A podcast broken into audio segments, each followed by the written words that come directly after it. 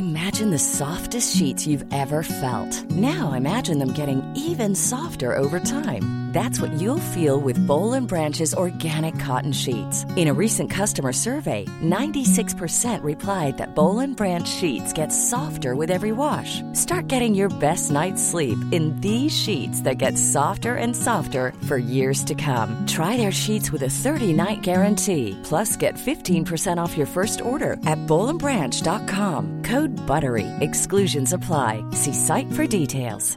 Hey, I'm Ryan Reynolds. At Mint Mobile, we like to do the opposite of what Big Wireless does. They charge you a lot, we charge you a little. So naturally, when they announced they'd be raising their prices due to inflation, we decided to deflate our prices due to not hating you.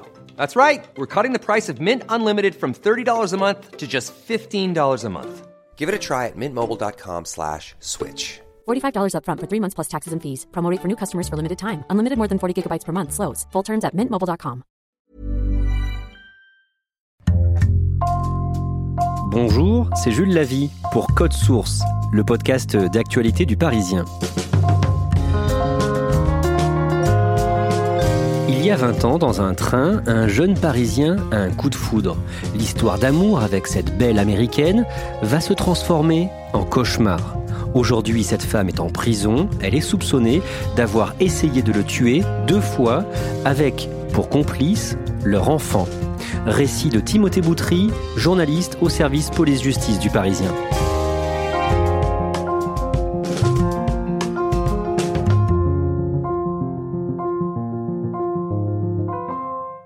Timothée Boutry, vous allez nous raconter l'histoire d'un homme, Grégoire, dont la vie va basculer suite à une histoire d'amour. Qui est Grégoire? Grégoire, c'est un ancien militaire, ancien parachutiste, qui est parisien, fils de médecin parisien. C'est un jeune homme qui euh, grandit dans des conditions assez favorables, qui a trouvé un emploi de steward dans l'Orient Express. Il travaille donc dans le mythique Orient Express en 1990 quand il va faire une rencontre qui va changer sa vie. Oui, il rencontre une américaine, June Hopkins. Elle a été mariée aux États-Unis, alors il est en train de se séparer. Et là, elle fait un voyage en Europe, elle est un peu étudiée en Angleterre, et elle voyage dans ce train. Ils se rencontrent et c'est un coup de foudre. Elle est comment physiquement? Alors c'est une euh, jeune femme euh, assez jolie qui a une chevelure blonde assez abondante, euh, assez avenante. Non, c'est une jolie femme. June a eu une enfance très difficile. Oui, parce que sa mère l'a très rapidement abandonnée et qu'elle a finalement grandi auprès de son père qui était un homme violent et dont elle ne garde pas de bons souvenirs et qu'elle a très tôt développé un sentiment d'abandon qui va durablement la marquer. Elle explique à Grégoire qu'elle est divorcée à ce moment-là aux États-Unis, c'est ça?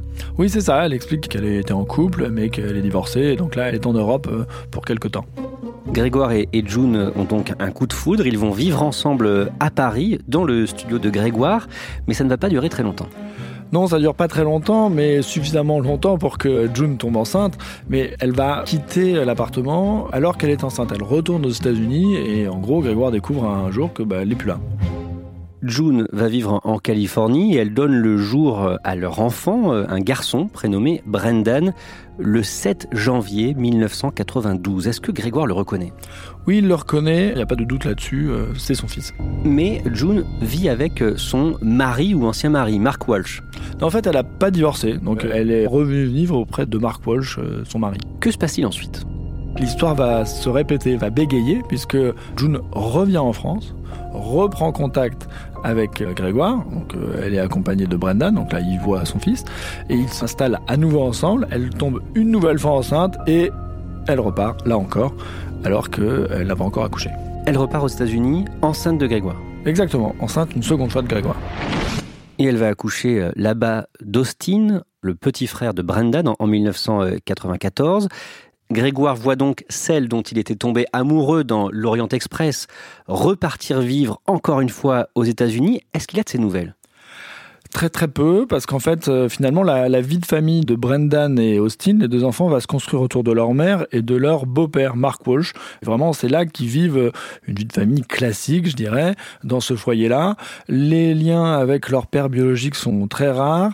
Les seuls qui en gardent un, un lien, ce sont les parents de Grégoire, qui écrivent régulièrement aux enfants pour leur anniversaire. Ils envoient des cadeaux, notamment pour Noël, à leurs petits-enfants. Donc c'est vraiment eux qui maintiennent le lien. Et sinon, c'était beaucoup plus lâche avec Grégoire. June est très protectrice avec euh, ses deux fils. D'ailleurs, ils ne vont pas à l'école. Oui, elle les scolarise à domicile. Et en fait, quand elle fera l'objet d'une expertise, on verra que le sentiment d'abandon qu'elle a vécu, qu'elle a subi à cause de son enfance et de sa mère qui l'a abandonnée, eh ben, elle va surinvestir sa maternité et elle va surprotéger ses enfants. On est dans une construction un petit peu paranoïaque, l'histoire va le démontrer, et donc euh, elle enferme un petit peu ses enfants, plus qu'elle les cocoune, quoi. Elle les laisse pas vraiment vivre. Ça va euh, donner des conséquences assez euh, dramatiques. En 2008, Grégoire, qui était devenu jardinier, perd son père. Est-ce qu'il touche un héritage? Son père était très riche et il avait fait une donation à plusieurs de ses enfants, donc il hérite d'une somme très conséquente, ce qui fait que Grégoire va être assujetti à l'ISF puisqu'il hérite d'un patrimoine conséquent. On sait combien? On parle d'une somme de 500 000 euros. À ce moment-là, la mère de Grégoire, qui entretenait donc une correspondance avec euh, la maman euh, de ses deux petits-fils, la prévient du décès. Que fait June, qui vit donc toujours aux États-Unis, quand elle est informée que le père de Grégoire est mort?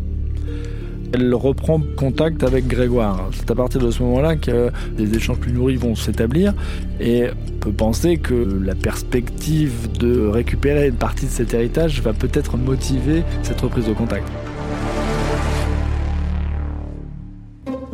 En 2010, June et Brendan, son fils aîné, viennent passer l'été à Paris et là ils voient Grégoire. C'est le moment où Grégoire va vraiment connaître euh, son fils. Parce qu'il l'a vu alors qu'il avait euh, quelques mois avant la naissance de son petit frère.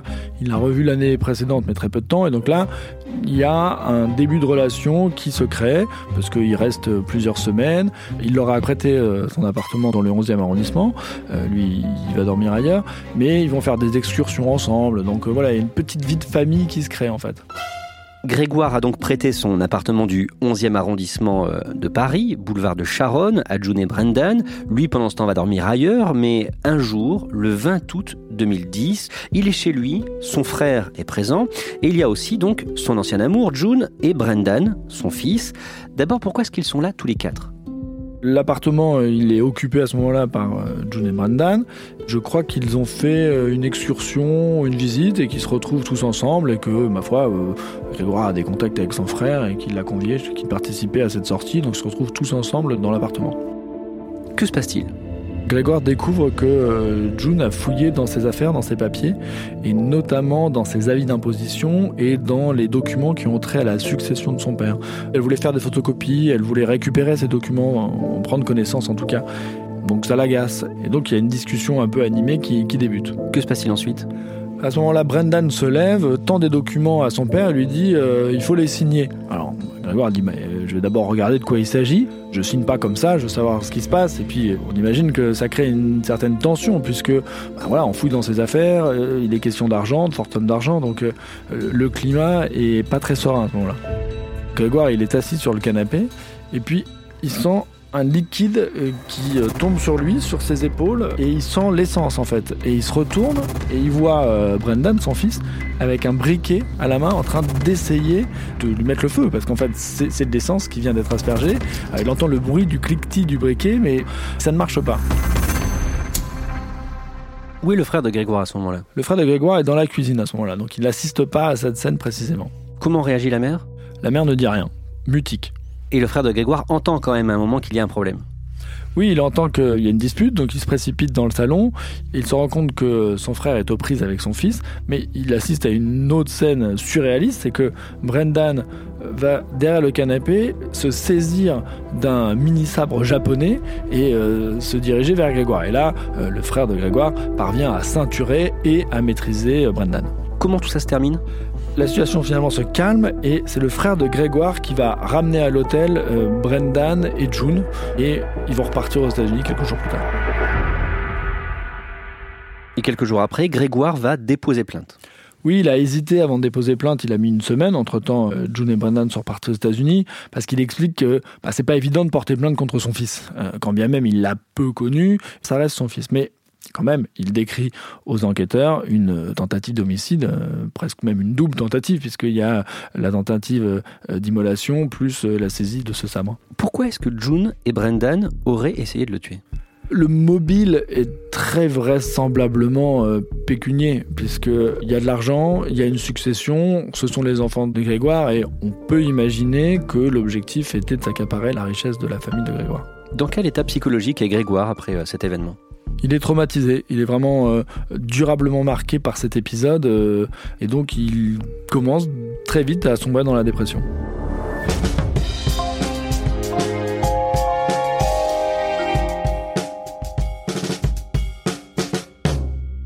Vous l'avez dit, June et Brendan sont donc repartis aux États-Unis. Ils ont pris un vol pour Boston et ils vivent dans le New Hampshire. En octobre 2011, là-bas, le mari de June, Mark Walsh, meurt brutalement. On découvre le corps de Mark Walsh dans son atelier. Il est allongé sur le dos. Il a une plaie très importante euh, au crâne, à tel point qu'on suppute peut-être une plaie par balle. Qui a découvert le corps? C'est euh, June, son épouse, qui a découvert le corps et elle explique que depuis 24 heures, elle ne savait pas trop où était son mari, mais qu'il avait l'habitude de s'isoler dans son atelier et donc elle ne s'inquiétait pas outre mesure. Cette mort est considérée comme suspecte par euh, les forces de l'ordre américaines? Oui, d'emblée, il y a une enquête qui conclut très rapidement à une mort accidentelle. Il était sur son euh, échelle et il est tombé en bricolant et il s'est fracassé la tête sur un outil. Donc c'est ça la conclusion de l'enquête assez rapide des forces de police. C'est convaincant? Ça convainc pas forcément tout le monde. Euh, il y a un enquêteur privé qui va être missionné euh, par un commanditaire euh, inconnu, qui va reprendre l'enquête, qui va émettre des doutes, notamment évoquer un possible mobile financier quant au décès de Mark Walsh, puisque John Hopkins va recevoir 300 000 euros d'assurance vie suite au décès de son mari. Et le FBI va également reprendre l'enquête suite aux alertes faites par les Français. Ils vont entendre John Hopkins et Brendan, qui vont évidemment nier toute implication, mais ils vont aussi les interroger sur euh, la tentative d'agression et d'assassinat qui a été commise à Paris en 2010. Et euh, là, les explications de Brendan, euh, on va voir qu'il va bégayer, mais qui refuse de se soumettre au détecteur de mensonges.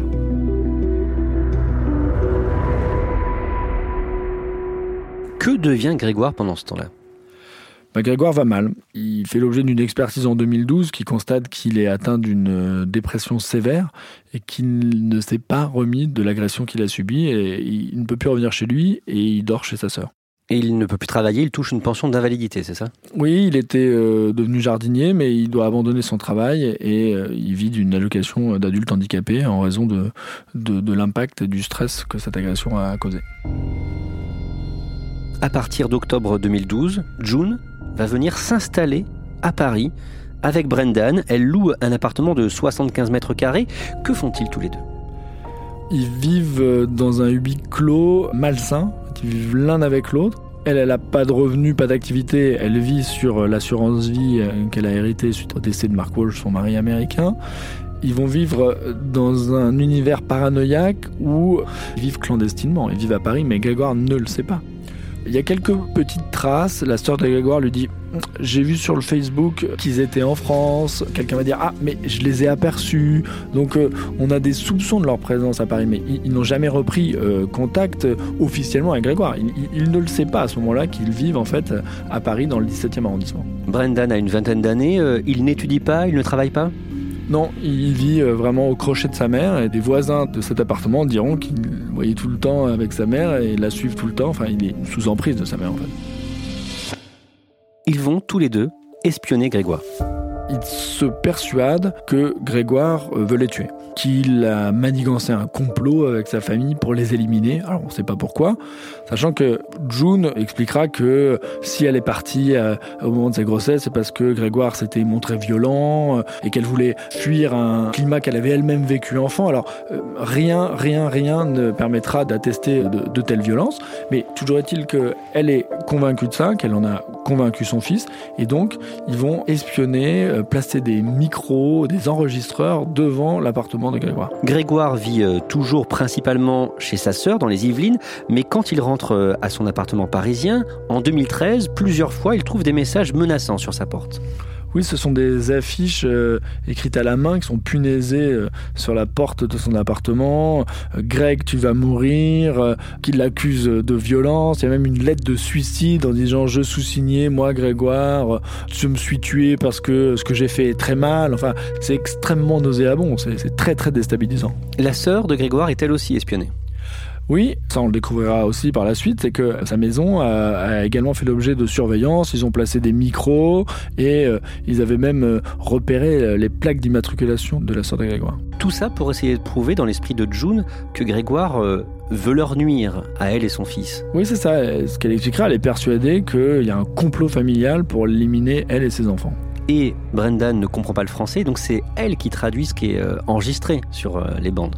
Sachant que ce qui est enregistré a fait l'objet d'expertise et que c'est euh, totalement inaudible. Il n'y a rien à entendre, mais Brendan euh, dira que oui, oui, euh, son père lui en veut, mais on l'expliquera, mais est-ce que vous comprenez le français? Non, non, c'est ma mère qui m'a traduit. Le 17 février 2015, la sœur de Grégoire rentre chez elle, donc devant sa maison dans les Yvelines. Elle est attaquée. Elle se gare, elle sort de chez elle et euh, tout de suite elle est prise à partie par deux personnes qui sont casquées et qui euh, tentent de l'étrangler, mais elle reconnaît sous les casques June et Brendan. Elle les identifie très vite. Et que se passe-t-il précisément? Bah, en fait, euh, Grégoire, qui euh, est donc chez sa sœur, entend du bruit, sort sur le pas de la porte et, voit sa sœur euh, aux prises avec ces deux personnes. Il descend, sa sœur lui dit Mais je les ai reconnus, c'est les Américains.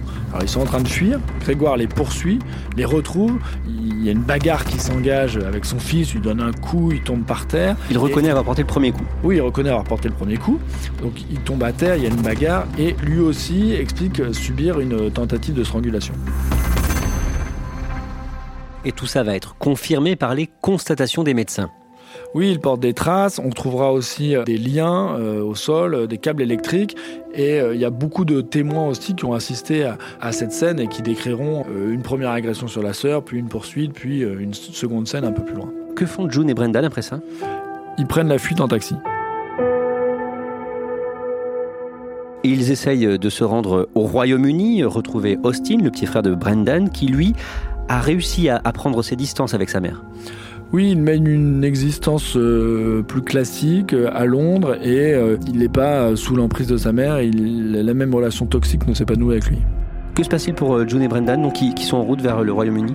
Et en fait, ils sont arrêtés à Coquel, au poste frontière, avant de prendre le tunnel sous la Manche, parce que là, ils sont visés par un mandat et donc ils sont interpellés. Que se passe-t-il pour June Hopkins et son fils Brendan après leur arrestation? Ils sont placés en garde à vue, ils sont interrogés sur ces deux séquences de 2010 et de 2015. Ils seront interrogés en plus après par le juge d'instruction et dès le départ, ils nient toute tentative d'assassinat. À la suite de cette euh, nouvelle agression, euh, Grégoire, lui, va faire un séjour de trois mois dans une clinique psychiatrique. Euh, il ne s'est jamais remis de cette affaire? Non, jamais. Jamais. Depuis la première agression, il est toujours dans une situation psychologique très lourde, très atteint, et vraiment, ça a totalement détruit sa vie. C'est assez dramatique. Que révèle l'enquête sur la mère et le fils? Bah, déjà, elle révèle tout ce qu'on a raconté, puisque l'histoire de l'installation en 2012 à Paris, bah, on la découvre vraiment là. L'histoire de l'espionnage, les micros, les bandes placées devant l'appartement parisien, bah, on le découvre à ce moment-là.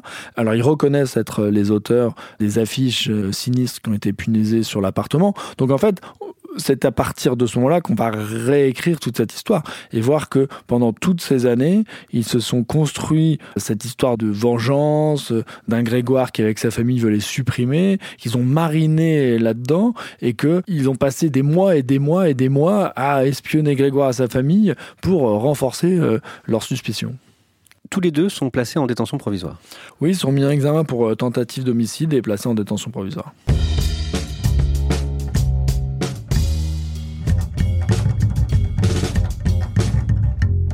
Pendant sa détention en France, June va essayer de s'évader. Elle euh, noue des draps euh, dans sa cellule, elle euh, sort par une fenêtre dont un des barreaux est décellé, et elle commence à descendre, à atteindre un mur, mais finalement elle fait une chute de 6 mètres, très important. À 4h du matin, on la découvre à 4h20 lors d'une ronde, et même si elle est sérieusement blessée, elle se débat au moment de son arrestation, si je puis dire. La tentative d'évasion est abordée. Finalement, au bout de trois ans de détention provisoire, la mère et le fils sont libérés en février 2018. Pourquoi? Parce que trois ans de détention provisoire, c'est long. Et donc, euh, sachant que la procédure pénale fait que la détention est l'exception et la liberté est la règle, les magistrats ont décidé de les remettre en liberté sous contrôle judiciaire. Ils sont censés pointer, euh, ils n'ont pas leur passeport. On veut s'assurer de leur présence en France en vue d'un éventuel procès devant la cour d'assises. Mais à partir de mai 2018, ils arrêtent de pointer au commissariat. ils arrêtent de pointer. Donc euh, on peut penser qu'ils ont pris la fuite. Enfin, c'est l'hypothèse la plus probable. Un mandat d'arrêt est émis par un juge d'instruction parisien en août 2018. Pendant plus d'un an et demi, on sera sans nouvelles de la mère et du fils, de June et de Brendan, jusqu'au 9 décembre dernier. Oui, on sait juste que Brendan a été contrôlé à un aéroport à Bruxelles en mai 2018, donc ce qui euh, créditait l'idée d'une fuite, puisque c'était l'aéroport, mais à l'époque, il n'y avait aucun moyen de l'arrêter, puisqu'il n'y avait pas encore de mandat. Et donc finalement, ils vont être arrêtés en Caroline du Nord, aux États-Unis, le 9 décembre 2019, après euh, un an et demi de cavale. Donc maintenant, toute la question est de savoir euh, quand ils pourront être extradés vers la France? Oui, c'est ça. Il y a une demande officielle qui a été faite des autorités françaises vers euh, leurs homologues américaines. Le processus est enclenché et c'est désormais aux autorités américaines qu'il appartient de statuer sur cette demande d'extradition. C'est une procédure qui est quand même soumise à des aléas, euh, peut-être susceptible de recours. Ça va sans doute prendre du temps. En plus, il y a une différence entre les deux. Euh, Brendan, il est franco-américain. Euh, June Hopkins, elle est uniquement américaine. Est-ce que euh, ça va poser des problèmes juridiques? Le procès devant la cour d'assises à Paris n'est pas encore garanti à ce jour. Timothée Boutry, vous suivez cette affaire depuis le début. Pourquoi est-ce que cette histoire vous passionne autant? Parce qu'elle est euh, hors du commun. Parce que euh, on est sur deux tentatives d'homicide à 5 ans d'écart, on est sur euh, des enfants dont euh, la naissance est pas banale, on est sur euh, une relation euh, névrosée, paranoïaque entre une mère et son fils. On est sur un homme qui a été traumatisé par une agression qui date d'il y a 10 ans, une tentative d'évasion, une cavale aux États-Unis. C'est un roman, c'est un film. Cette histoire est, est totalement folle. En 20 ans d'histoire judiciaire, je pense que c'est l'histoire la plus euh, rocambolesque que j'ai jamais eu à, à traiter, à raconter. Mais elle n'est pas terminée. Non, elle n'est pas terminée. J'espère qu'elle se terminera par un procès euh, équitable où euh, chacun euh, pourra faire valoir ses arguments. La décision, on peut pas la présumer, mais on espère que pour Grégoire, pour la justice, pour les accusés aussi, qu'il y ait un procès, que tout le monde puisse s'expliquer et qu'on essaye de tirer le fin mot de cette histoire absolument incroyable.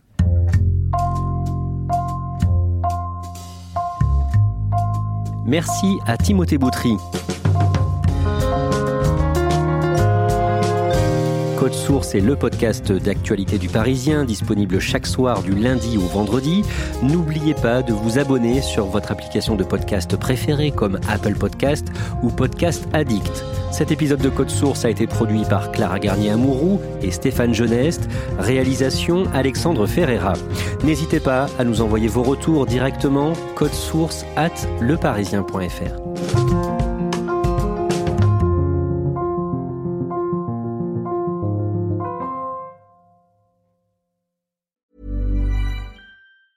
Planning for your next trip? Elevate your travel style with Quince. Quince has all the jet setting essentials you'll want for your next getaway, like European linen, premium luggage options, buttery soft Italian leather bags, and so much more. And it's all priced at 50 to 80% less than similar brands. Plus, Quince only works with factories that use safe and ethical manufacturing practices. Pack your bags with high-quality essentials you'll be wearing for vacations to come with Quince. Go to quince.com slash trip for free shipping and 365-day returns.